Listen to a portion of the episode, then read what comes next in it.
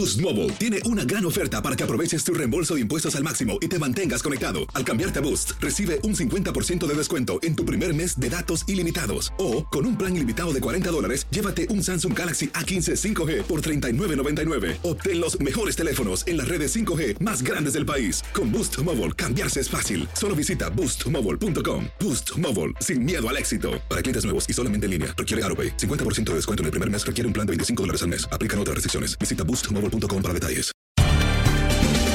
Bienvenidos al podcast de Buenos Días América, la revista radial más completa para los hispanos. Política, salud, economía, tendencia y deporte son algunos de nuestros temas. Bienvenidos.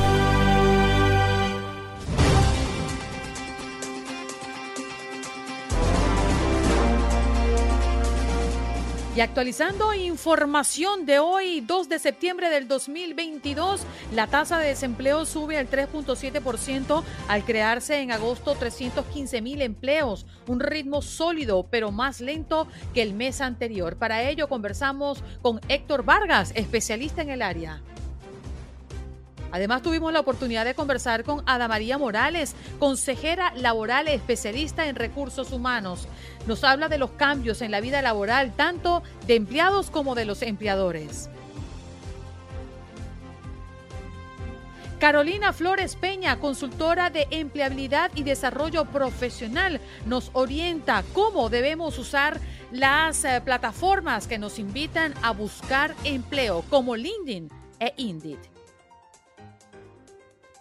Además, en nuestro programa especial por Labor Day, Alejandra Chaparro, autora y fundadora de Seventeen Entertainment, es una periodista premiada con más de 15 años de experiencia en la industria. Nos habla de cómo serán nuestros trabajos en los próximos años y las eh, profesiones que podrían desaparecer en un futuro.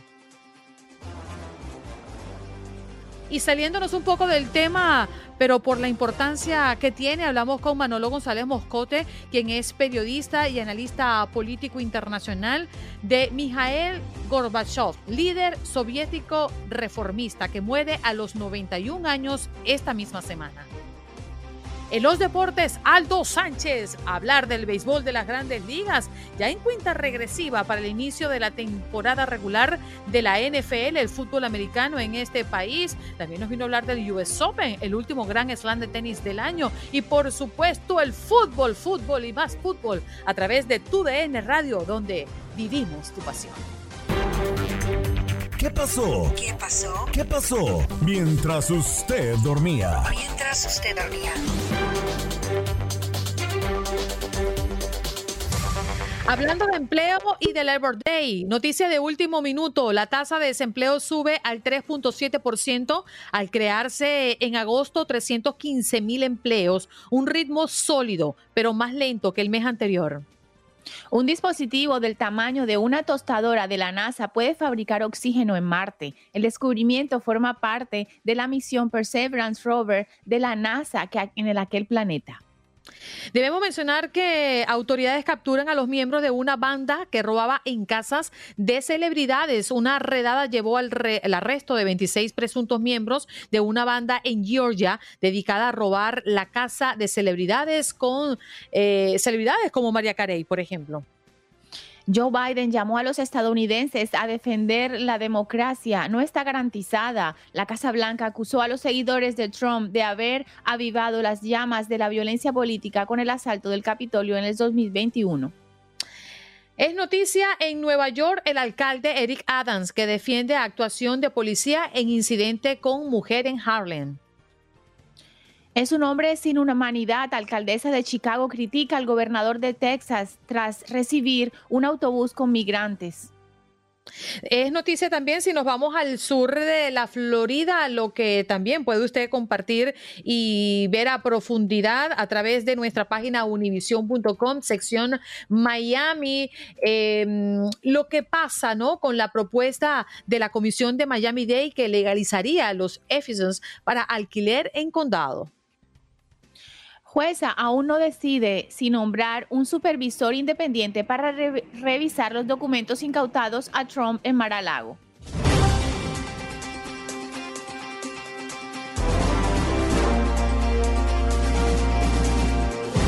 Bueno, conversemos de inmediato con Héctor Vargas. Él es managing director eh, de una agencia justamente eh, dedicada al empleo y hoy queremos hablar de la tasa de desempleo que bajó de 3.6% a 3.5%, la más baja desde el estallido de la pandemia a inicios del 2020. Héctor, gracias por estar conectado esta mañana con nosotros. Muy buenos días.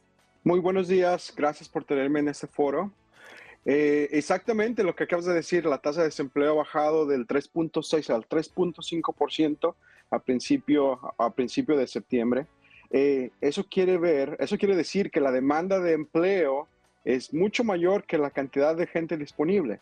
Eh, se han creado alrededor de 300 mil trabajos nuevos en lo que viene siendo en todo Estados Unidos, pero en el sur de la Florida, pero la demanda es mucho mayor. Así que nuestra, la, la, tasa de desempleo ha sido mucho, mucho más grande y es muy, muy difícil encontrar gente ahora disponible. Eh, Héctor, gracias por estar esta mañana, pero ¿a qué se debe que, los empresarios estén eh, pidiendo y solicitando personal y el personal no esté? ¿A dónde se metieron esos, esos miles de personas antes del COVID? Eh, yo, yo supongo que, que siguen aquí o, y, qué pasa.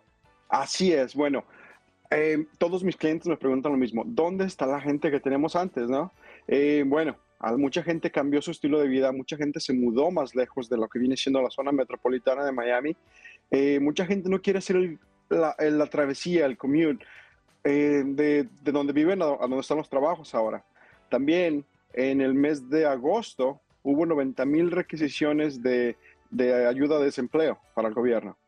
Eh, quiere decir que mucha gente sigue teniendo apoyos de gobierno, mucha gente sigue aplicando para trabajos, pero a la vez algunas personas que no están calificadas aplican a trabajos que no son, que no son eh, exactamente lo que, lo que ellos hacen.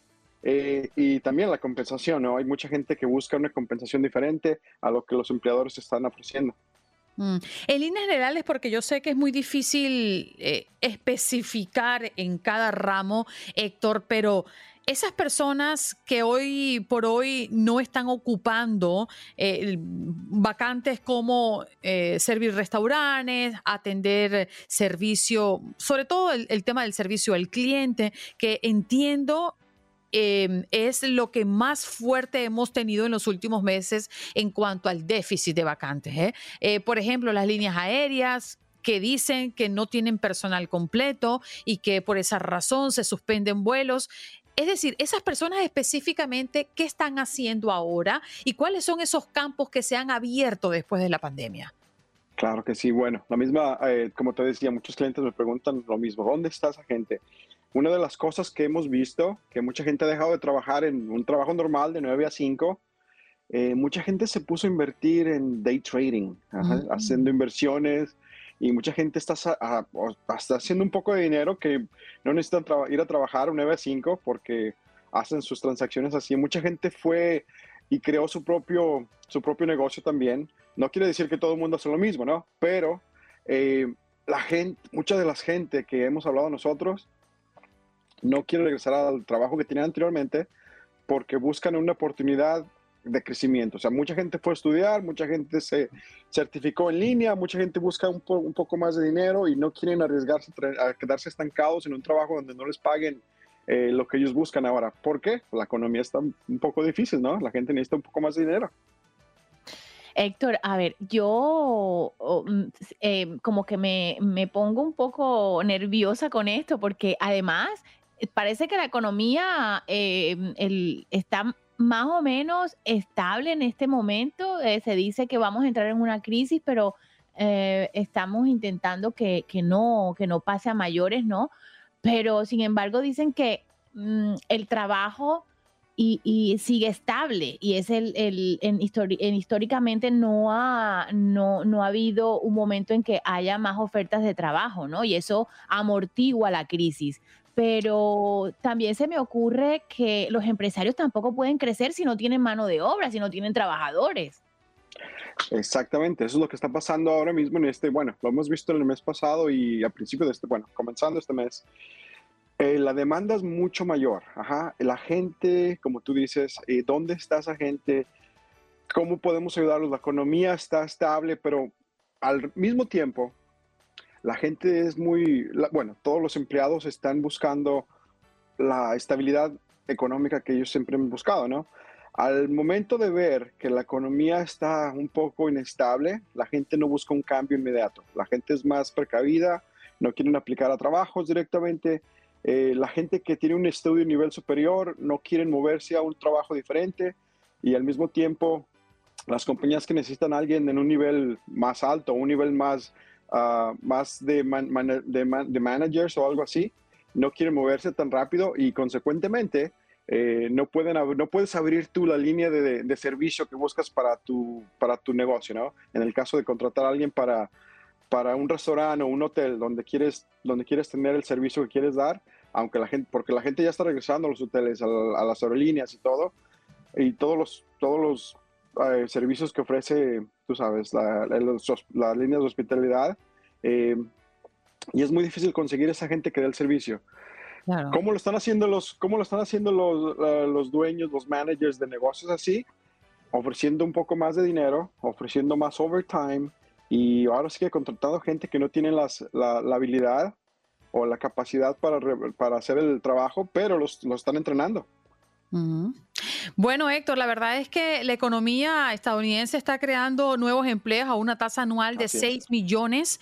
Eso es tres veces más rápido que lo que hemos visto normalmente en un buen año, dicen los economistas. Y también, bueno, se esperaba solamente 250 mil nuevos empleos en julio. Y ya vemos las cifras que nos han ofrecido de manera oficial. El Departamento del Trabajo revisó además las cifras de contrataciones de mayo y junio, diciendo que crearon 28 mil puestos adicionales en ambos meses y el crecimiento en julio fue especialmente grande en la rama de atención médica y en la de hoteles y restaurantes. Los salarios por ahora pues registraron un aumento saludable, dicen ellos, de 0.5% el mes pasado y están 5.2% arriba del año previo, aún insuficientes, por supuesto, para compensar la inflación que estamos viviendo en este momento en los Estados Unidos. Héctor, el tiempo se me acortó. Lamentablemente tenemos que despedirte, pero muchísimas gracias por conectar esta mañanita con nosotros.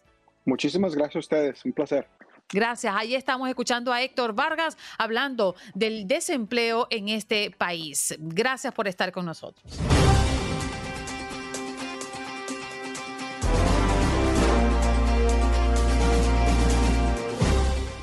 Bueno, nos vamos de inmediato a saludar a una amiga y compañera de labores. Sí, señora, hablando del Labor Day, ¿eh? Ada María Morales, consejera laboral especialista en recursos humanos. Ada, qué bonito tenerte. Muy buenos días. No, y para mí también ese programa es muy significativo para mí. Tú sabes la razón, Andreina. Señor. Y le tengo un gran respeto y lo llevo pues como algo muy especial para mí.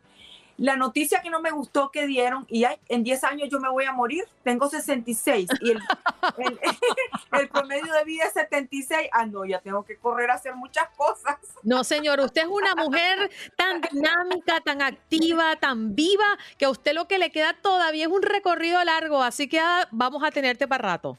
Gracias, muchas gracias. Oye, Ada, mira, las cosas han cambiado gracias a la pandemia. Antes de la pandemia se hablaba de los futuros trabajos y cómo en el futuro podríamos estar optando por una vacante, por un empleo. Pero todo esto se aceleró y en tan solo dos años hemos visto cambios radicales en la petición de empleo y también el empleador que tiene otro concepto dentro de sus empresas. ¿Qué es lo más mm, impactante que has visto con referencia a los cambios en el ambiente laboral en estos últimos tiempos, Ada? Mira, te voy a explicar. Definitivamente, como siempre le he dicho a las personas, el mercado laboral, el campo laboral es sumamente dinámico, pero ahora está disparado, porque yo les decía, no se atengan, que hay un dinamismo, las personas piensan que buscar trabajo, ir a la entrevista, aplicar, que te den el trabajo, quedarte 40 años allí, 30, 20, lo que sea. No, todo eso ha cambiado de una manera impresionante. ¿Por qué? Porque el concepto que hay ahora es básicamente, diríamos, eh, los empleadores han encontrado que el trabajo a control remoto les ha favorecido grandemente en el sentido de que hay muchas posiciones laborales que no necesitan estar presenciales los empleados allí. Entonces, ¿qué encontraron ellos? Que podían reducir hasta sus gastos en cuanto a edificios, en cuanto a la luz y todas las cosas que tienen que ellos gastar porque pueden tener a sus empleados algunos o muchísimos, pues, trabajando, no digo desde la casa, porque las personas pueden trabajar desde un eh, desde un barco, desde un bote, de todos lados, y la productividad no bajaba. Pero ahora, con esto que se han venido prácticamente normalizando las cosas, muchos empleadores están pidiendo, casi que demandando a sus empleados que tienen que regresar de manera presencial. Muchos no quieren, pero donde manda capitán, no manda marinero, pero también tienen la maravillosa opción que a mí me parece eso espectacular, que es el trabajo híbrido, o sea, que pueden continuar su trabajo remoto desde donde están ellos, pero si están, por ejemplo, en la misma ciudad, en el mismo condado, eh, deben de asistir unas horas o unos días X a las instalaciones principales de la compañía. ¿Cuál es la razón? Porque se vino, como decimos en Nicaragua, en, el campo se vino palabreando que los empleados que trabajaban a control remoto casi que eran considerados como empleados de segunda clase porque estaban desconectados, porque no iban a los meetings, porque no se sabía, como estaban tan inmersos en su trabajo, muchas veces no sabían de cambios y cosas que estaban sucediendo en la compañía. Y entonces esa es la razón de que ya no es lo mismo tener los meetings solamente por esta vía como la que estamos teniendo hoy, sino que era necesario, porque sinceramente te lo digo, eh, las relaciones humanas no pueden quedar pues allí de medio medio, que sí, que por un team, que por un eh, Zoom, sino que si hay la posibilidad de que puedan trabajar también de manera presencial combinada con manera remoto, pues es una novedad que se está ah, poniendo en práctica ahora. Ada, eh, gracias por estar esta mañana aquí a mí me surgen varias, varias preguntas y una de ellas es, ah, ah, vemos el cambio que ha tenido eh, post pandemia, mm, parece que está para quedarse ahora muchos empleados buscan una, como una vida laboral y familiar que, sea más estable, ¿no? Que puedan combinar. Además, que se han cambiado pues las expectativas y en los centros de trabajo eh, si existe más diversidad, por ejemplo, en la ubicación, más em, atractivo los espacios, se está cuidando más la salud mental de los, de los trabajadores, que eso es lo que se está pidiendo, y, y el medio ambiente.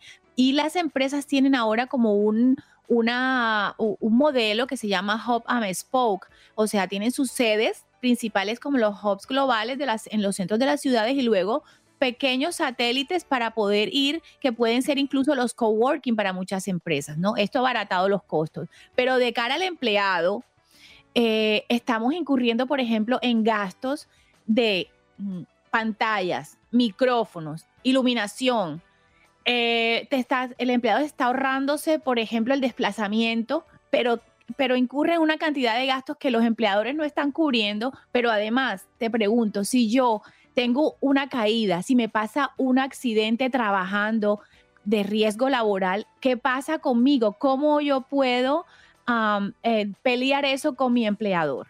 Mira, vamos a partir por lo primero que dijiste. Cuando un empleador te dice que vas a trabajar desde tu casa donde estés, tiene la obligación, la obligación de proveerte todo el equipo que necesitas. No es tu empresa privada, no es tu propio negocio que está emergente que vas a hacer. Es que simplemente vas a moverte de la oficina de ellos a el lugar donde te están diciendo que puedes hacer tu trabajo remoto. Yo todavía, yo no he visto, y te digo, eh, dos de mis hijas trabajan desde su casa, una con, una compañía inmensa internacional que es de recursos humanos y la otra es para legal. Todo, escritorio, silla cómoda, todo lo que son el, el equipo, todo se los tiene que proveer y se los provee su empleador. Eso es muy importante porque, ajá, parte del contrato tiene que ser eso. Ahora, también tienen que contemplar Ustedes deberían de consultarlo con un contador. Yo no me atrevo a decir que eso es así exactamente, pero hasta donde yo sé, muchas veces esos espacios son taxables. ¿Por qué? Porque has dedicado un espacio simplemente para hacerlo un lugar de trabajo. La otra cosa en cuanto a lo seguro es parte del contrato que tienes que hablar. El hecho de que te hayan movido para un trabajo remoto no significa que estás desvinculado de beneficios, de riesgos y de todas esas cosas. A todo eso es importante dejarlo claro. ¿Para qué? Porque siempre surgen cosas que están fuera de control y uno tiene que pensar, antes uno hace una lista y dice, mire, tengo esto, esto y esto y esto, cuando usted me va a mover, va a hacer esto y esto así, porque generalmente los hispanos, vamos a hablar claro, decimos sí y a veces no sabemos todas las consecuencias o todo lo que implica ese sí que le estamos dando al empleador. Ada, yo creo que una de las preguntas más recurrentes y donde se han concentrado los estudios eh, con referencia a la labor remota específicamente tiene que ver con la productividad. ¿Somos más productivos en casa o somos más productivos en la oficina? Yo pienso que en casa, y eso los empleadores lo saben, por eso es que tratan de mantener todavía esa forma de trabajar, porque sí son productivos. Claro, este, el problema es el empleado, que él también tiene que darse cuenta que aunque esté en la casa, por, decir un lugar, no es asunto de que eso se vuelve un chicle interminable y que va a trabajar las largas horas y el empleador suponiendo, ah, no tiene que manejar, no tiene que hacer. No, es otra de las cosas que tienen que estar claras, incluyendo la hora de almuerzo y si esa compañía contempla de que tengan breaks o pequeños descansos, cortes, eso, este, ¿qué te voy a decir? Mantiene la productividad, la salud mental que habló ella, que es importantísima, la conciencia en el empleado que sí tiene que rendir, pero al igual que cogía su carro e iba a trabajar, también tiene que hacer cortes y parar porque no le están pagando por, eh, por 80 horas a la semana. Esa es otra historia. Todo eso tiene que quedar aclarado porque hay tendencia de quedarse pegado. Y una cosa que parece tonta, oigan señoras, mi hija trabaja, como les digo, desde la casa ¿Y qué le dijo su médico? Le dijo, no usen leggings, no usen leggings para trabajar porque ustedes están sentados la gran parte del día y eso no es bueno para la circulación. Cosas tan sencillas como esas. Entonces les dicen que usen ropa holgada y todo. ¿Por qué? Porque además de la presión del trabajo, también el cuerpo va resintiendo toda esa presión y cuando venís a ver, hay que una vena, que una varice, que me duele aquí, que me duele allá. Es parte de lo que tienen que entender los que trabajan a remoto, que deben, no en facha, pero sí deben de trabajar con ropa que les dé flexibilidad porque son demasiadas. Y que no los presionen demasiado. Ada, tenemos que irnos, lamentablemente el tiempo se nos agotó. ¿Dónde podemos conseguirte? Mi Instagram es Ada María Empleos, Ada con H. Ahí doy consejos y también tengo muchísimo trabajo disponible. Ada María Empleos en Instagram. Bien, allí la tienen. Ella es Ada María Morales, consejera laboral, especialista en recursos humanos. Hoy hablando de los cambios en la vida laboral, tanto de empleados como de los empleadores. Gracias. Ada, te abrazo con fuerza. Pausa y regresamos. Bye.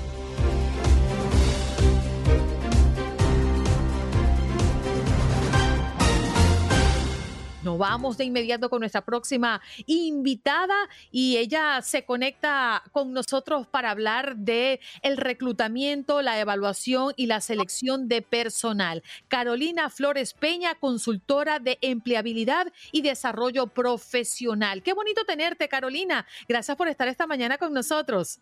Buenos días, ¿cómo están? Gracias a ustedes por la invitación. Gracias a ti. Oye, mira, yo, yo me he dado cuenta que plataformas como LinkedIn, especialmente que creo que en este momento es la líder, Indeed también es una de las plataformas líderes eh, para buscar empleo, se han convertido en un punto de referencia. Así como ha sido un punto de referencia Instagram para conocer a una persona o el perfil de alguien de quién estás hablando y buscas Instagram a ver quién es y qué hace, en LinkedIn se ha convertido también en una referencia fulana de tal está optando por una vacante, voy a LinkedIn a ver qué ofrece, qué tiene y cómo está su perfil. ¿Qué tan importante hoy por hoy, Carolina, en los Estados Unidos y en buena parte de nuestras regiones, en nuestros países, son estas plataformas para encontrar finalmente trabajo? Bueno, esta plataforma es bastante importante porque todas las empresas, o sea, hay más de 280 millones de usuarios conectados entre empresas, reclutadores, eh, posibles candidatos y perfiles que también que no están buscando empleo, pero no sabes en qué momento algún reclutador o algún cazatalento te puede encontrar en esa plataforma. Entonces, es por eso la importancia de tener la red eh, optimizada y configurada, porque no es solo tener el perfil, también hay que mostrarte, o sea, LinkedIn eh, funciona con, con, un algoritmo. Entonces, eh, es, como, es como decir, eh, voy a buscar un ingeniero o una comunicadora, pero, pero yo necesito a la mejor. Entonces, los primeros perfiles son los que están más optimizados, los que están en la plataforma. como perfiles top y esos son los que van a aparecer. Si tú, por ejemplo, empiezas a interactuar en la plataforma, a optimizar, a potencializar ese perfil, a mostrarte, a venderte, a trabajar en tu marca personal, te convertirás en un perfil referente, atractivo a los ojos de los reclutadores. Entonces es importante, no es solo para las personas que estén buscando trabajo, sino para las personas que, de pronto quieran estar en un periodo de transición laboral y quieran decir qué oportunidades hay en el mercado o qué otras oportunidades pueden encontrar en el mercado. Carolina, buena, buenos días y gracias por estar con nosotros. Una cosa, yo quiero saber cuál es el proceso para poder eh, eh, encontrar empleo. O sea, apenas tú abres una cuenta y subes tu perfil, pero ¿qué viene después? ¿Y cuál es el proceso para que yo, desde que un reclutador me llama, que tengo, que, me, va a pasar? Bueno, que lo primero que hay que hacer cuando nosotros entramos en una plataforma como, como esta, eh, hay que identificar cuáles son esas palabras claves que me, que, me, que me reconocen a mí como un profesional experto dentro de mi sector. ¿Cuáles son esas fortalezas? Y eso es lo que yo debo transmitir en esta plataforma. ¿Cuáles son esas posiciones o cargos a los que quiero aplicar? Y eso es lo que yo debo transmitir en esta plataforma. Aparte de todo, eh, como lo dije anteriormente, esto funciona con un algoritmo. Entonces, eh, como todo, tiene una métrica. LinkedIn tiene una métrica. Entonces, lo primero es marca personal. Luego, el tipo de contactos que tienes. Hay que tener una estrategia también en los contactos que vayas a ir agregando. Eh, lo otro es el. Ay, yo acepto a todo el mundo.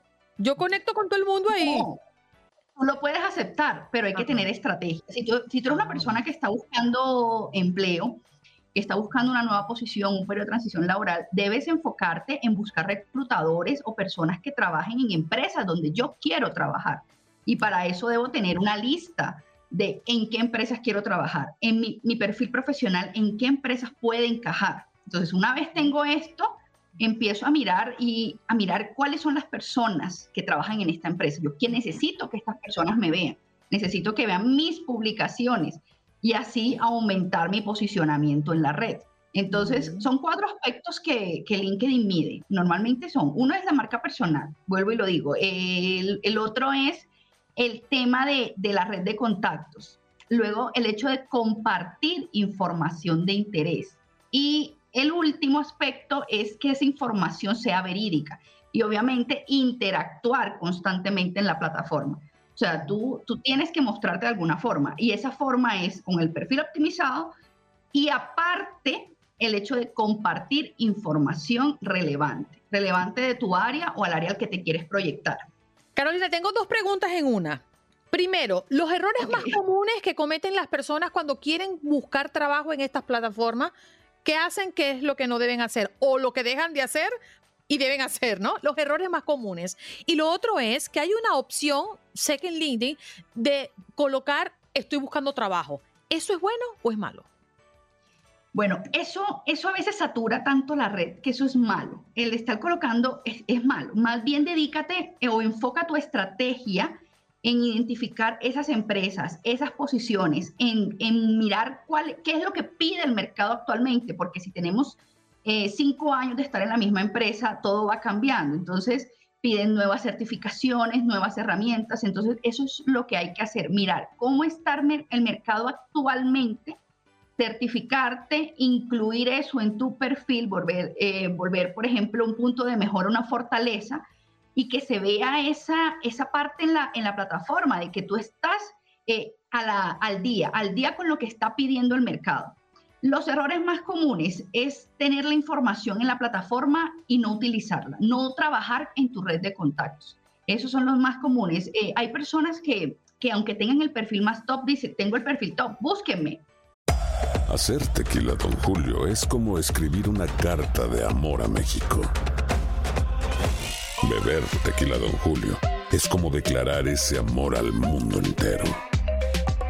Don Julio es el tequila de lujo original, hecho con la misma pasión que recorre las raíces de nuestro país. Porque si no es por amor, ¿para qué? Consume responsablemente. Don Julio Tequila, 40% alcohol por volumen, 2020. Importado por Diageo Americas, New York, New York. Y no funciona así. Vuelvo y digo, esto es con motores de búsqueda. Entonces, eh, si tú eres una persona que interactúa constantemente en la red, te va, la red, la propia red te va a reconocer y tú vas a aparecer en las primeras búsquedas. Tú vas a aparecer cuando alguien ponga comunicador y si tú tienes esa palabra clave en tu red que pongan comunicador México, por ejemplo, tú aparezcas en esas búsquedas. Luego de ese proceso, o sea, esto no es de un día para otro. Esto o sea, Carolina, hay que seguir usando hashtags, estar activos en redes sociales como, como si fueras en, estuvieras en Instagram o, en Facebook. Exactamente, pero todo enfocado en nivel Exacto. Es una, pregunta. Exacto. Una pregunta. Vayan a poner selfie, se vayan a poner sexy. No, no, no. todo profesional. Toda la información que sea profesional. Y en el yate, Tatiana, en el yate así no, eso no, lo puedes poner en línea. Claro, claro. Pero además, eh, Carolina, cuando un, un reclutador empieza un proceso de selección, me pilla y me dice, mira, que quisiera contactarte, eh, me interesa tu resumen ¿Qué, pasa ahí? Eh, porque a mí me preocupan las entrevistas virtuales y creo que son muy, muy difíciles y mucho más que las que son presenciales. Claro, hay que estar preparado. O sea, si ya tú estás en la labor de buscar, siempre tienes que tener tu currículum eh, listo. O sea, esto hay que actualizarlo constantemente, constantemente también dependiendo de lo que pide el mercado. Entonces, eh, en el momento en que un reclutador te contacta, ¿qué tienes que hacer? Lo primero que te va a pedir es tu currículum. Entonces, eh, adaptarlo, lo debes adaptar a la oferta de trabajo que te está ofreciendo. Obviamente no te estoy diciendo que cambies eh, todo el documento, pero sí eh, ajustar esas palabras claves. Obviamente si tienes las competencias, si tienes el conocimiento. Una vez ajustas estas palabras, ya sigue un proceso de, de verificación de información. El reclutador te hace una llamada para verificar esa información que está en ese documento luego de eso posiblemente te envíen pruebas psicotécnicas. Aún las pruebas psicotécnicas eh, son bastante importantes en un proceso de selección. Eso ya depende de la empresa. Seguido de eso vienen entrevistas que son virtuales, a veces son utilizadas con inteligencia artificial, ¿vale? ¿Qué, qué es lo que pasa con estas entrevistas? Es, es, una máquina. Tú te conectas a un enlace y, y, hay, y, hay, una voz que tú no ves quién es, es una voz inteligencia artificial, inteligencia artificial y te va haciendo las preguntas. Te dice, usted tiene un minuto para responder. Entonces, hábleme de usted. Eh, ¿Cuáles son las principales funciones asociadas a este cargo? Y tú empiezas a responder, a responder, y eso queda grabado. Luego ya el reclutador eh, lo verifica. También es cierto que de pronto tendrás una entrevista con, con una persona ya, con un psicólogo, con un experto en reclutamiento. Entonces, para eso debes tener tu ambiente, debes estar eh, por ejemplo, aislada de ruido, eh, el internet funcionando súper bien, eh, que no te molesten, hablar con todos los de la casa si vives con familia, con perros, mandar a todos. me fui, no molesten. filtros, se me ocurre ahora los filtros, podemos usar filtros. Exactamente, entonces intentar preparar eso para, para, para causar una muy buena impresión, porque en una entrevista solo tenemos una muy buena impresión, una sola oportunidad. Mira, Carolina, uno, uno de los aspectos que para mí son uno de los más importantes y que genera mucho tabú es el tema del dinerito, cuánto me vas a pagar, cuánto es para eso. Y que la gente, bueno, trabaja y se emplea porque necesita su dinero, lógicamente. Estas plataformas a veces te ofrecen un rango de cuánto podría ofrecer ese empleo, pero a veces los rangos están como desfasados y en estos tiempos de pandemia ha causado tanto, eh, han existido tantos cambios por el tema del remoto, del híbrido, del presencial y ya todo esto que estamos generando eh, a propósito de los cambios en el ámbito laboral, que no sé si funciona realmente. Eso que nos ofrece, por ejemplo, LinkedIn o Indeed, dice, usted puede cobrar tanto y tanto. ¿Es una realidad?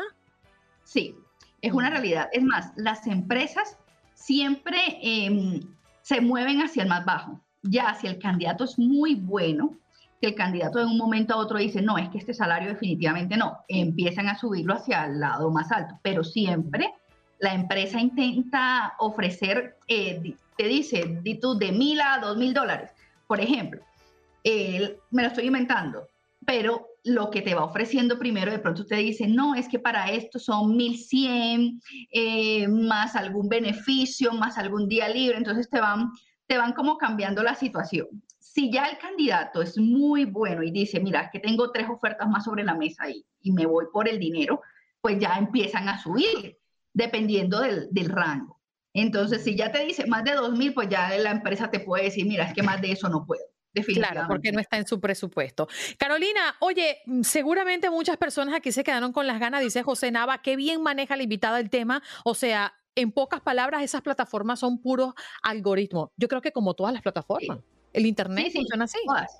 como todas. Es más, LinkedIn, la plataforma tiene una, una, una configuración especial, o sea, te va puntuando y no te deja pasar. Y en el mismo perfil te dice, tú estás en un nivel intermedio, un nivel estelar. Un nivel, un nivel estelar que significa que tienes todos los campos obligatorios. LinkedIn tiene campos obligatorios para que tu perfil se posicione, o sea, que esté arriba de otros perfiles. Entonces, por, por más perfil top que tengas, eh, por más información top, interesante, si, si, te falta la foto, por ejemplo, eh, ahí estás perdiendo 21 veces la posibilidad de que un reclutador te vea. Estadística.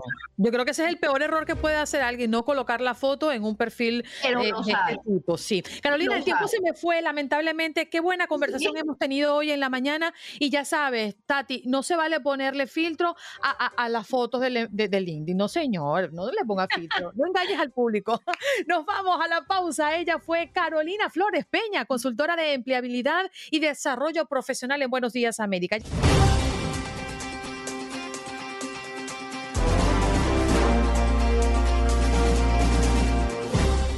Bien, vámonos de inmediato con nuestra próxima invitada. Ella es Alejandra Chaparro, autora y fundadora de Seventeen Entertainment.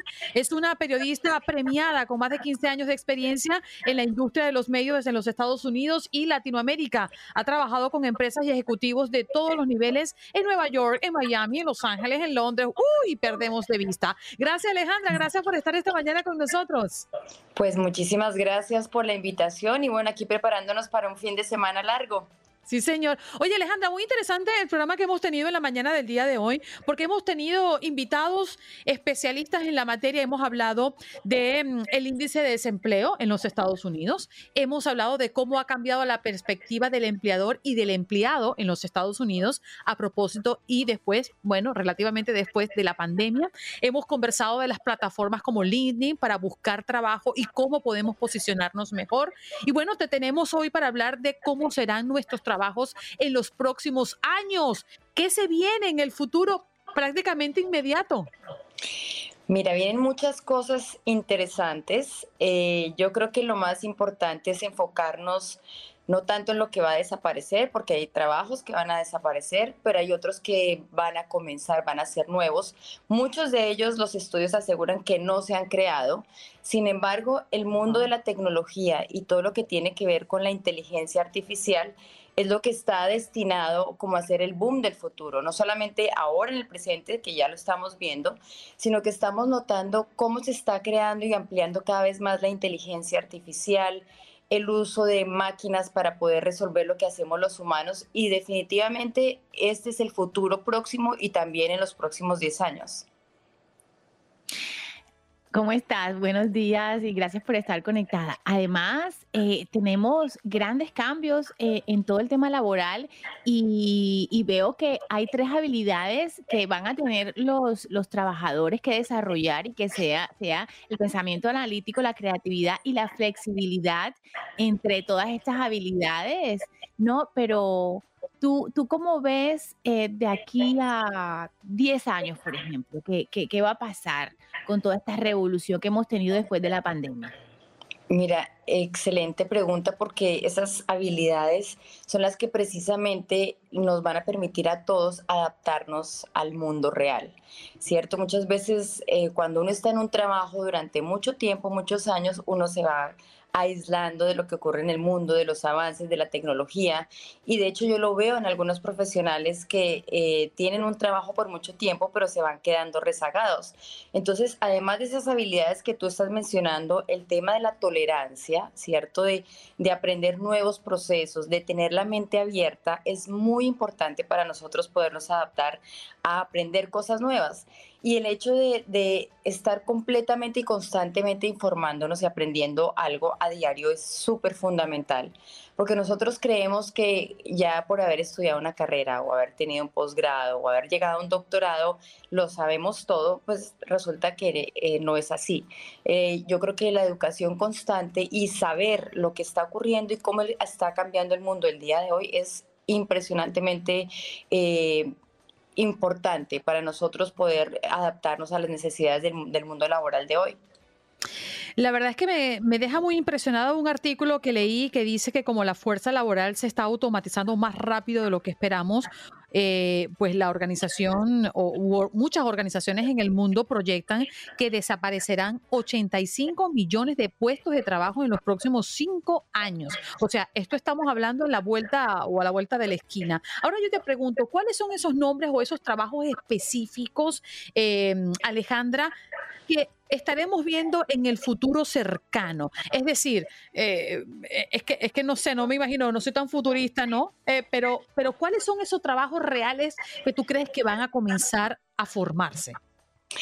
Mira, estamos viendo ya cuando vamos a la farmacia que ya hay cajeros y no hay necesidad de pasar por una persona para poder pagar nuestras cosas, ¿cierto? Entonces, este tipo de trabajos están condenados a desaparecer por completo. Todo lo que tiene que ver cajeros no solamente en los supermercados, en las farmacias, sino también va a ocurrir lo mismo en los bancos al interior de los bancos.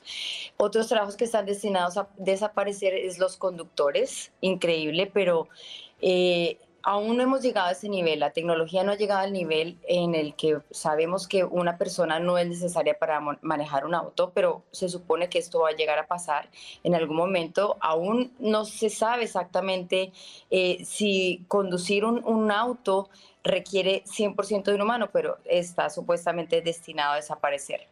También con los aviones, pero eso ya es otro nivel. En algún momento sabemos que los pilotos pueden ir al baño, entonces si pueden ir al baño, quiere decir que, que podemos eh, viajar el día de mañana en un avión sin necesidad de pilotos. Oye, Alejandra, pero qué bueno que el piloto dice, pasajeros, quiero decirles que esto queda en automático, voy al baño. Menos mal que no lo dicen, porque bueno, acuérdate que en las, en las noticias hemos visto que a veces se quedan dormidos, eh, entonces si eso ocurre, quiere decir que el día de mañana ellos también pueden ser eh, reemplazados por, por la tecnología.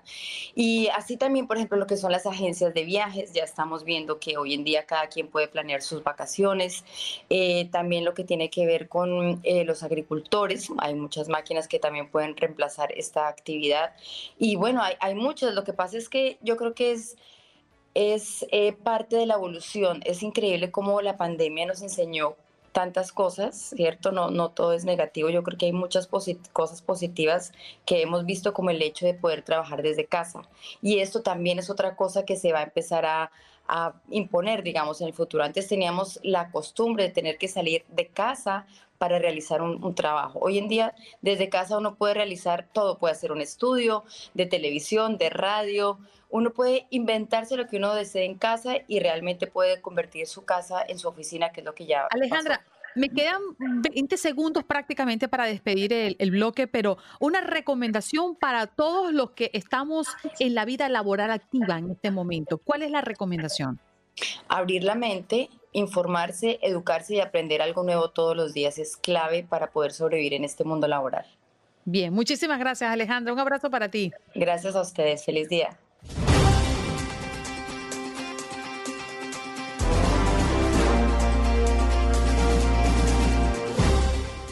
Bueno, nos vamos de inmediato con nuestro próximo invitado. Él es Manolo González Moscote, quien es periodista y hoy nos viene a hablar de un tema sensible por el fallecimiento esta misma semana de Mijael Gorbachev. Muy buenos días. ¿Qué tal te va, Manolo? Gracias por estar con nosotros. A ustedes, Andreina, Tatiana, gracias por la invitación. Aquí estamos, ¿cómo no? Manolo, ¿qué significó para la historia este hombre? Bueno, significó muchísimo, muchísimo. ¿Por qué? Porque cuando él por allá en el año 78, cuando ya lo comenzaron a impulsar, a perfilar dentro del Partido Comunista, comenzaron a hacerle viajes para que aprendiera un poco del mundo y supiera cómo enfrentarlo en caso tal de que llegase a ser el secretario general del Partido Comunista, porque le veían madera, porque le veían calidad. ¿Qué pasó entonces con Mikhail Gorbachev? En el 85 se convierte en secretario general del partido y todo lo que había aprendido justamente de Occidente era eso, el desarrollo, el progreso, y entendía que la Unión Soviética estaba en un atraso descomunal. Y esto fue lo que quiso aplicar, libertad y democracia, y cambiar la Unión Soviética que se le salió de las manos, Andreina. Es allí el gran problema y por eso se disolvió.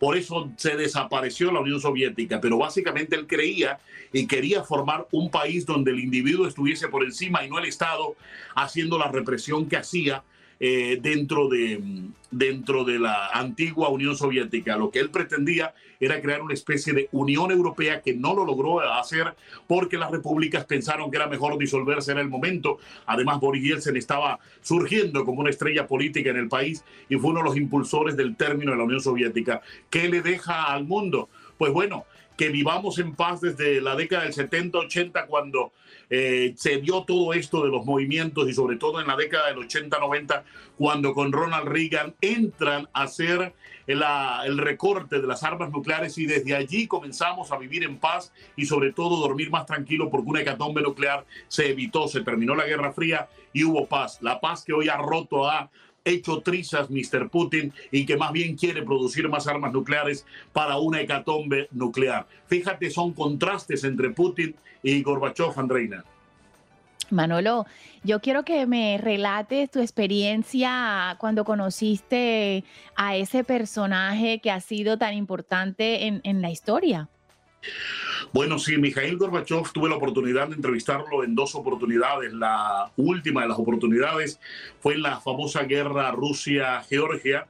Llegó al estudio de CNN, yo lo atendí, le dije, le voy a brindar un café colombiano y me dice, eh, colombiano de verdad, y le dije, si yo mismo he traído este café, ¿cómo va a ser?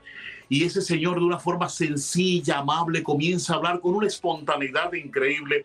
Y esto precisamente fue lo que cautivó a la gente del partido. Vieron en él que era una persona que era fácil de palabra, fácil de verbo, pero era recio, porque en la forma como me hablaba también entendía yo que estaba delante de un hombre muy grande, un Nobel de paz y sobre todo un hombre que sabía lo que quería en ese momento y entendí cuando lo vi, lo conocí y lo traté, que era lo que él buscaba. Buscaba eso, los cambios, pero prefirió, como me lo dijo en alguna oportunidad, me dijo, prefiero eh, que se acabe la Unión Soviética antes de sacar las tropas y masacrar al pueblo.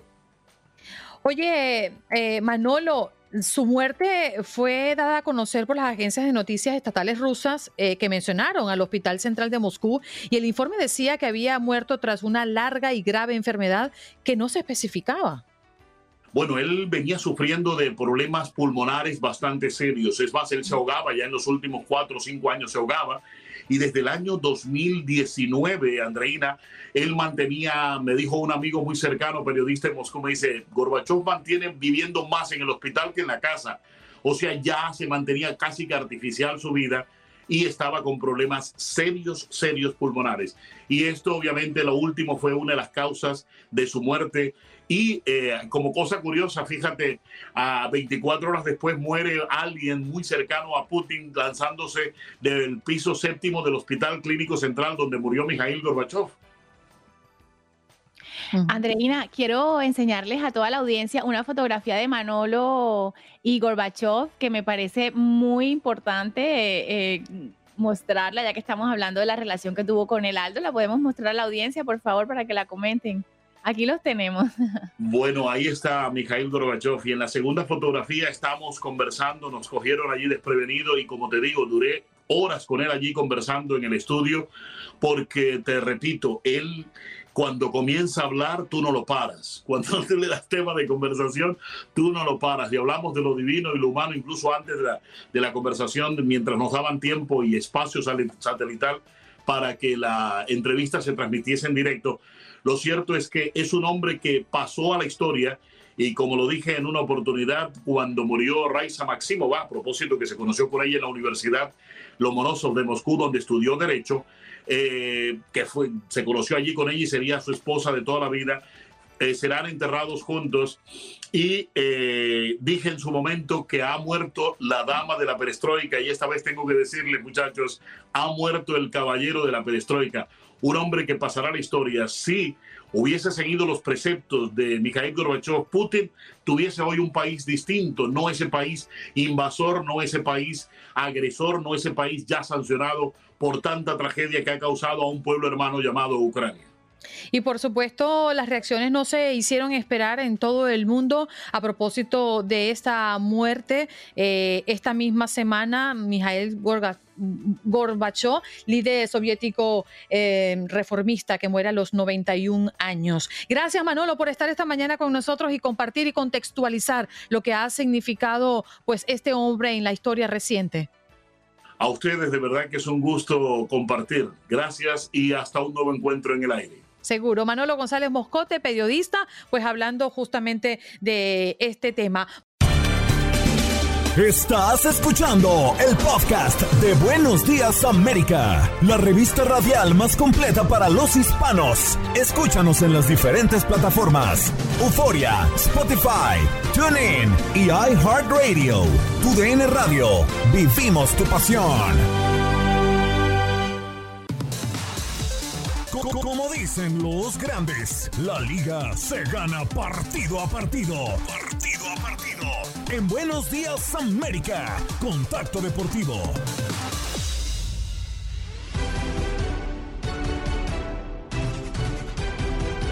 Hello, hello y muy buenos días, Alto Sánchez. ¿Cómo me le va? ¿Cómo amanece?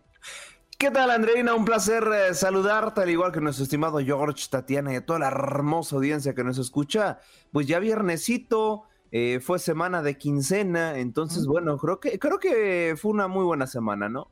Sí, estamos animaditos, además comenzando un nuevo mes, el mes de septiembre, que ya cuando uno pisa el mes de septiembre piensa en el árbol de Navidad, en que ya queda poco para terminar el año, en que ya llegan las brujas, rapidito damos las gracias en Thanksgiving y mira, se acabó lo que se daba, Aldo, el tiempo pasa volando ahora sí que como dicen, unas por otras, ¿no? Eh, para mí vienen las épocas pues más más bonitas del año, ¿no? Y me encanta, me encanta festejar eh, lo que viene. Bueno, para empezar las fiestas patrias en México eh, es mes es mes patrio. En octubre, pues bueno, se viene el cumpleaños de su servidor y más aparte Halloween, que me encanta Halloween a mí. Y ya noviembre, que son las promociones de, de, en descuento. Acá le llamamos el buen fin, allá en Estados Unidos se le conoce como Black Friday. Y pues ya, Navidad y vámonos. Sí, señor, se acabó lo que se daba. Pero bueno, vamos a hablar del béisbol de las grandes ligas que está caliente. Bueno, debo decirle a los seguidores de los Yankees que ayer no ganaron. Así que póngase las pilas. No, ¿qué pasó? Y bueno, pues hablando de Yankees, ahorita y, sin echar carrilla. Eh, es porque no jugaron.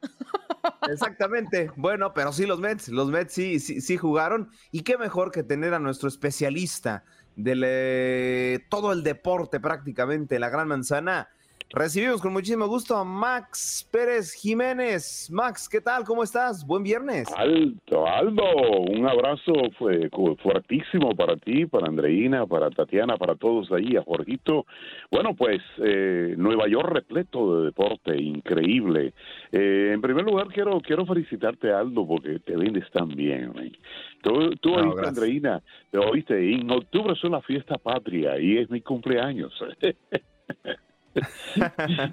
Qué bien. A recordar. Mira, pues, sí, pues por aquí eh, ustedes saben que los Dodgers de Los Ángeles concluyeron serie frente a los Mets de Nueva York en el día de ayer, una serie al rojo vivo, una serie que determinaba quién podría ser local en caso de que haya un campeonato de la Liga Nacional entre los Mets de Nueva York y los Dodgers de Los Ángeles y los Mets le dieron salsa a los Dodgers de Los Ángeles ganándoles dos de tres y lo más importante, Aldo, que eh, estuvo en una celebración extraordinaria. Desde el 2011, los Mets de Nueva York no le ganaban una serie a los Dodgers de Los Ángeles. ¿Qué te parece? Parece que va a ser un año bueno, ¿eh? Oh, vaya, rompieron una sequía de 11 años. Pues por ahí, ¿eh? Por ahí pueden pintar cosas buenas para los playoffs. Sí, sí, yo creo que yo creo que eh, sigue pintando un año extraordinario para los Mets de Nueva York que ya llegaron a su victoria número 84, es la tercera mejor marca de las grandes ligas este año, siguen liderando la división este de la Liga Nacional eh, sobre los Bravos de Atlanta, tres juegos arriba. Y eh, oye, quiero contarles a, a ustedes y a todos los amigos oyentes un ambiente que se vivió en el segundo juego de la serie entre los Mets de Nueva York y los eh, Dodgers de Los Ángeles. Eso fue antes de anoche. Timmy Trumpet, el conocido DJ australiano y que interpreta el tema narco con su trompeta, que es la música que usa Eddie, Eddie Edwin Díaz cuando va saliendo del, del bullpen, vino a la ciudad de Nueva York porque él quería tocarle en vivo ese tema a Edwin Díaz. Y eh, yo me imagino que ya ustedes lo vieron porque se volvió viral, fue algo espectacular, tenía años que no sentía algo tan emocionante en el City Field y fue una noche espectacular. Para decirle a ustedes que se vivió en esta serie frente a los Dodgers de Los Ángeles, puro sabor a postemporada. No sé si me estoy adelantando, Aldo, pero eso fue lo que se vivió, ¿eh? Cuidados y agarrados todos con los equipos de Nueva York, especialmente con los Mets, que bueno, si bien lo comentas, Max, son el equipo de la MLB que más partidos ha ganado, por ahí le, aprieta los talones eh, los Atlanta Braves, pero la verdad, qué temporadón, y- y, pues ahora sí que cuidado con los eh, New York Mets, si te lo topas en eh, postemporada, eh, o bueno, otra cosa también, a ver si no se nos desinflan en postemporada. Bueno, vamos a ver, es importante eso que acaba de decir, porque ahora los Mets de Nueva York inician una serie de más de 15 partidos contra contrincantes eh, bajo de 500 en sus récords. Y eso es un poquito peligroso porque a veces los equipos se descuidan y les cuesta la temporada. Vamos a ver cómo los Mets de Nueva York se enfrentan a los equipos débiles, que siendo débiles son más difíciles que los buenos. Así que vamos a ver cómo le va en estas series que comienzan principalmente hoy frente a los nacionales, eh, recibiendo a los nacionales de Washington en el City Field. De los Yankees, bueno, ayer no perdieron, eh, estaban libres, pero hoy sí, hoy se enfrentan. Milagro. Max sale en la defensa, no se le olvida, qué buena memoria. No, eh, están jugando mal los Yankees ahora mismo, hay que decirlo. Están jugando mal béisbol. De 10 partidos que tenían sobre el más cercano seguidor en la división este de la Liga Americana, se han puesto a 6. Y lo peor de eso, eh, Aldo y Andreina, que hoy inician serie frente a los Reyes de Tampa Bay, que es el equipo más cercano que le está pisando los talones. Vamos a ver si los Yankees logran reponerse. Se esperaba una mala racha porque todos los equipos de grandes ligas pues se le mete una mala racha. El que no para de dar jonrones ahí es eh, Aaron Judge, ya llegó a 51. Es el líder absoluto en carreras impulsadas y en jonrones con 51. Son muchos, ¿verdad? No, claro, que si no son muchos, por supuesto. De hecho, yo, yo de- te, iba a preguntar, Max, si tú ya lo nom- nominabas como uno de los MVPs de este club. Definitivamente, yo creo que es el principal candidato, no obstante a lo que está haciendo Sohei Otani, pero yo lo que me pregunto, Aldo, eh, si vamos a seguir nombrando MVP de elementos que no llevan, aún teniendo una actuación extraordinaria, no llevan a ninguna parte a su equipo. Yo creo que eh, el principal contendiente para MVP este año definitivamente Aaron George en la Liga Americana. Te hablo un poquito Sí, sí, Sí, perdón. totalmente de acuerdo, Max, perdón. Sí, te hablo un poquito del deporte favorito de Andreina Gandica, el tenis. El US Open en su máxima expresión. Eh, ayer perdieron las hermanas Williams en doble, eh, Serena y, Venus. Eh, ganó Rafael Nadal, va ahora pasa al tercer round. Y hoy, pues, una competencia interesantísima cuando Serena Williams se enfrente en el tercer round a la australiana Linda Noskova. No, esa fue la que perdió ayer. Estamos hablando de Tommy Janovic, que se enfrentará en el tercer round a eh, Serena Williams en el día de hoy. Así que, Andreina, todavía tienes tiempo. Ay, sí, no sabes cuánto quiero ir allá a ver y justamente antes de que se nos vaya Serena. Sí, sí, yo creo que va a ser, eh, bueno, ayer decían que era la última, la última competencia doble con su hermana en su carrera. Eh, yo la veo un poquito indecisa entre tú y yo, eh, como que se va, como que no se va, pero yo creo que sí, que va a ser su, su última competencia en US Open. eh, principalmente en el de la ciudad de Nueva York, donde ha brillado tanto. Hoy esperamos que vaya bien eh, en su tercer round frente a Tommy Janovic. La MLS Bueno, yo estaba viendo una entrevista, Max, que le hicieron a Serena y a ella le preguntaban después del juego, em, oye Serena, ¿estás sorprendida por el resultado que alcanzaste hoy? Y ella se le queda mirando a, a la periodista y le dice, ¿what? O sea, se- repíteme la pregunta. Y ¿Por ella le dice sorprendida. que sí está sorprendida y ella se queda así como que, como que yo soy. Serena, cariño. Sí, sí, sí, que es modesta, modesta. Bueno, es que ella es la reina de, de, de Queens.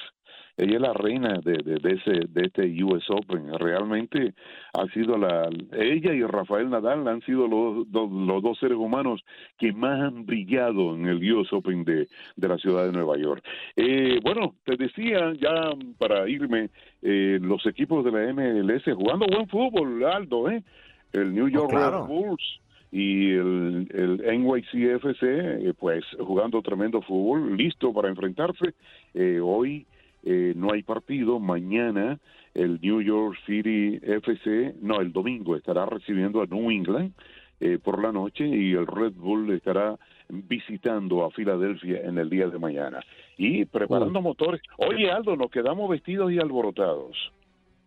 Así es, así es. Oye, Max, también, Esperando- oye, Esperando, esperando que Donovan Mitchell iba a venir para los Knicks. así. Nos quedamos, nos quedamos con la cara maquillada, que así le decimos en México, ¿eh? Nos quedamos con la Ah, cara bueno. maquillada, pero pues bueno, no se dio. Max, No, muchísimas sí, gracias. Nos vieran. seguiremos escuchando y viendo para el próximo viernes. Un abrazo y que la pasen bien. Eh, feliz largo fin de semana. eh. Oh, sí, así es. Tenemos largo fin de semana. La verdad no me acordaba. Qué bueno que me recuerdas, Max. Pues bueno, así el asunto en eh, lo que viene siendo la gran trabajamos todos los manzana. días. y sí, pero bueno, muchísimas gracias Max. Y bueno, bienvenidos al octavo arte, bienvenidos a este segundo contacto deportivo. Para contarles un poquito más a fondo, ya lo veníamos platicando con el buen Max, eh, lo que pasó en el US Open, pero pues bueno, vamos a abordar un poquito más a fondo de lo que fueron estos grandes partidos y duelos, ¿no? Y cómo se encabeza la lista, pues bueno, el día de ayer otra vez Rafael Nadal avanza de ronda imponiéndose a Fabio Fognini, perdón, eh, el italiano, y como que dijo, ¿sabes qué? Vamos a iniciar los primeros sets eh, mal para enganchar a la gente, para que se quede más con nosotros, y vámonos que para los últimos sets ya retomo la ventaja que me caracteriza, ¿no? Y es que la verdad, el primer cuarto no fue una calca del partido pasado, pero fue algo similar. Primer cuarto, Rafael Nadal apenas calienta, ni siquiera creo que a lo mejor por ahí tenga noción de lo que pasa en el partido y ya para los últimos tres sets termina por demostrar la categoría de la cual se le caracteriza, ¿no? Así las cosas con el eh, jugador español y claro, hoy habrá actividad también en la tercera ronda, actividad latina, pues sí, por parte del argentino Pedro Cachín estará enfrentándose a Corentin Muchet, el francés en eh, punto de la una de la tarde, tiempo del este. Y del otro lado, del otro lado, en la categoría femenina, ¿qué pasó ayer el día jueves? Pues bueno, eh, lo más importante dentro de lo que viene siendo la actividad del tenis, pues bueno, Daniel Collins termina por eh, imponerse a la española Cristina Busca y con esto también avanzan a la siguiente ronda. Otro resultado destacado, bueno, también hay que hablar de la francesa, ¿no? Alice Cognet, que termina por llevarse los dos sets a uno frente a Katerina Shianakova la de la República Checa. Y finalmente, finalmente vendrían los dobles femeninos, donde ya lo comentábamos también, pero lo reiteramos, las hermanas Williams fueron eliminadas por una pareja de la República Checa, Linda Noskova y Lucy Dradecha. Así, pues bueno, terminaron por llevarse los dos sets a cero. No se llevó ningún set el equipo de las Williams. Algo sinceramente sorprendente para la calidad que tienen estas jugadoras. Se van en blanco y terminan por despedirse del torneo. Desafortunada la cosa para las mujeres y ya para finalizar, en los dobles masculinos todavía hay representación latina el día de hoy, porque el, ecuatoriano Gonzalo Escobar y el uruguayo Ariel Bejar terminarán por imponer, perdón, hoy ya les, ya les estoy dando pronóstico, no, no, no, terminarán por eh, medirse frente a Austin Krejci e Iván Dojic el eh, estadounidense y croata respectivamente. Así que las cosas así marchan. Ah, discúlpenme, por poquito se me olvida, ¿eh? También el eh, salvadoreño Marcelo Arevalo también tiene actividad hoy en los dobles, así que ya me andaba olvidando de la representación latina, pero ahí también tenemos otro de nuestros hermanos en competencia. Así las cosas del momento en el abierto de Estados Unidos de este 2022 a la expectativa de lo que pasa también con eh, Serena Williams en la rama individual y claro, Rafael Nadal si logra conquistar una vez más el torneo de tenis más grande de los Estados Unidos. Señor trabajador que labora en los deportes, Aldo Sánchez. Hola y buenos días de nuevo, compañero.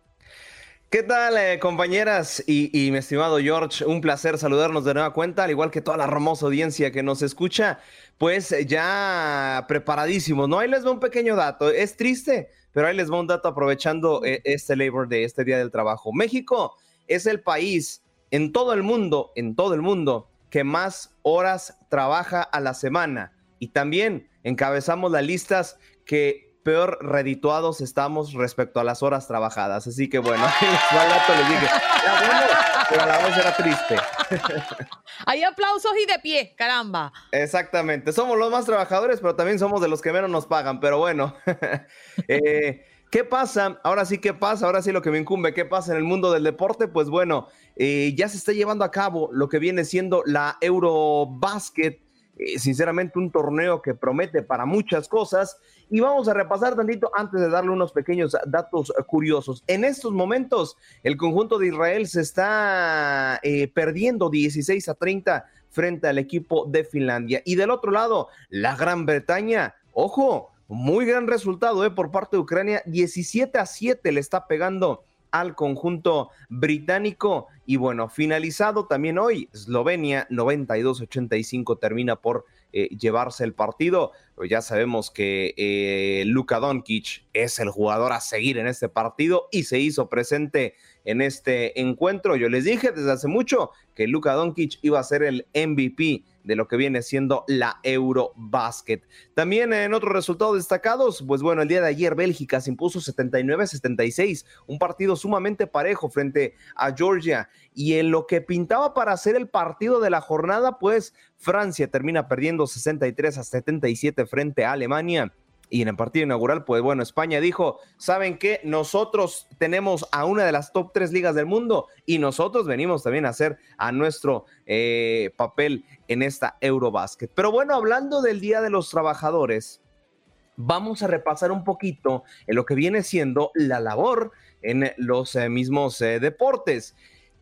Y me gustaría destacar esto, que ha sido una evolución muy importante para lo que viene siendo el, como tal, el mundo eh, deportivo, eh, pues bueno, primero tenemos al fútbol, ¿no? El deporte que mueve masas, el deporte que incluso le compite tú a tú a los padres de los deportes, como los Juegos Olímpicos. ¿Qué selecciones ya pagan por igual a lo que viene siendo sus eh, jugadores en la selección varonil y femenil? Pues bueno, tenemos el caso de los Estados Unidos. Así es, los Estados Unidos fue uno de los primeros que dijo, ¿sabes qué?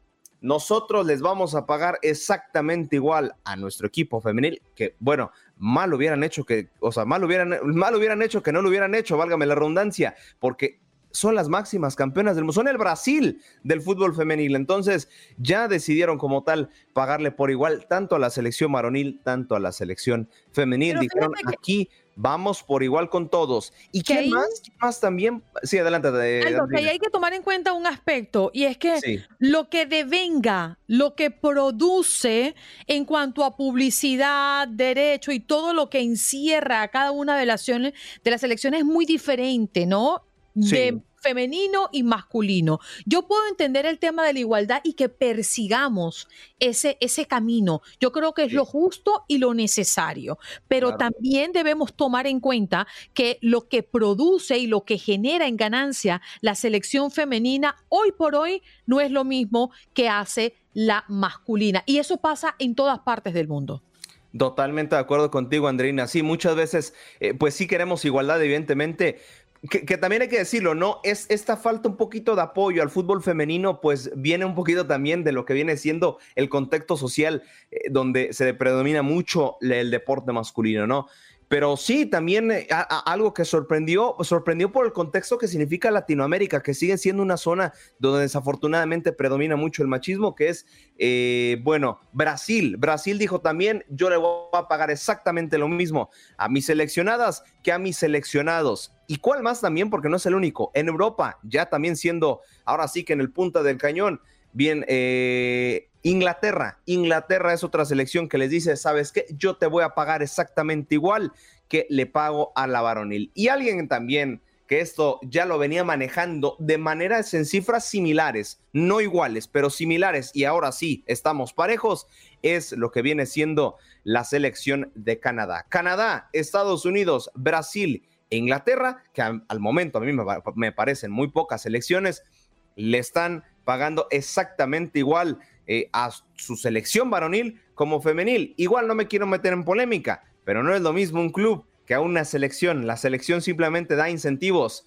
y en los clubes sí te pagan como tal la quincena todos los meses. Pero bueno, poco a poquito vamos progresando y ha sido esta la transición laboral que ha habido en el mundo del deporte. Es, hay, que, hay que aplaudirse y también por primera vez esto es noticia también, por primera vez en la historia de la Liga Profesional de Fútbol Americano Mexicana, una mujer estará en uno de los rosters en la Universidad Nacional Autónoma de México, más popularmente conocido como los Pumas. Ya habrá por primera vez en la historia una mujer compitiendo a nivel profesional de tú a tú con hombres. ¡Qué maravilla, Es una extraordinaria noticia porque hablando de la igualdad, yo creo que también desde esas iniciativas y desde esos esfuerzos podemos hacerlo realidad al final, porque muchos hablan de la igualdad, pero no hacemos nada por ella. Y eso a mí me parece que es absurdo.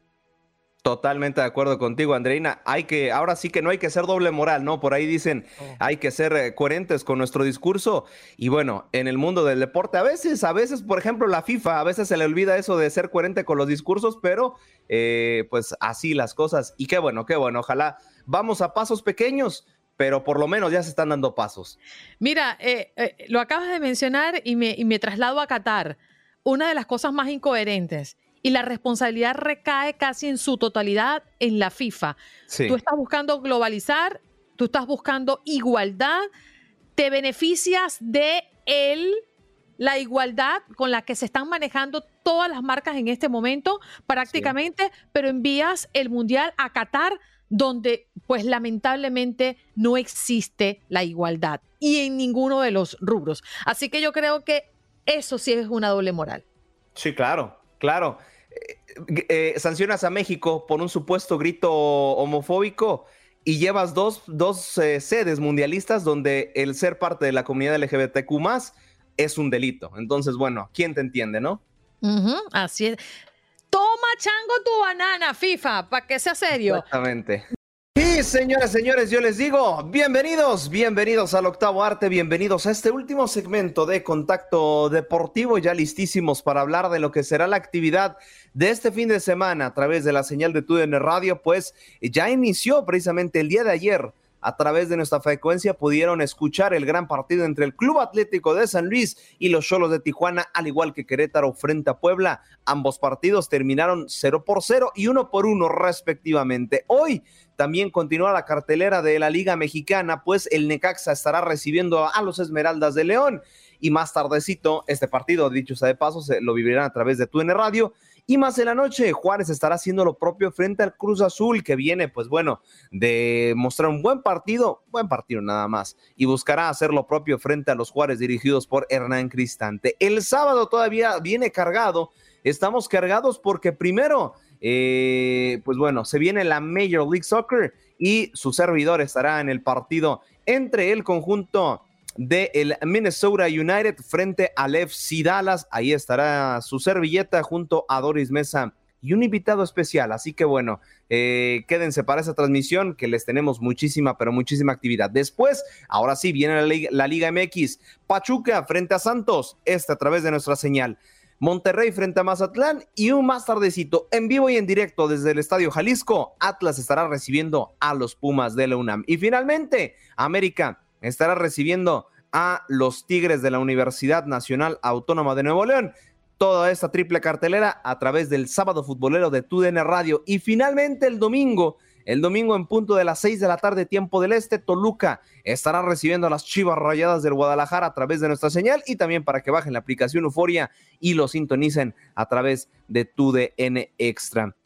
Se nos está haciendo adulto el torneo, ya los equipos están agarrando su zona de clasificación para llegar en buena manera a lo que viene siendo la liguilla, porque recordemos que todos los calendarios se han recortado por el Mundial de Qatar 2022. Así que listos y preparados para lo que será el cierre de torneo. Sí, apenas vamos en la jornada 12, pero ya cinco jornadas más y vámonos otra vez al eh, Mundial de Qatar. Así que bueno, esta es la agenda de TUDN Radio para el fin de semana.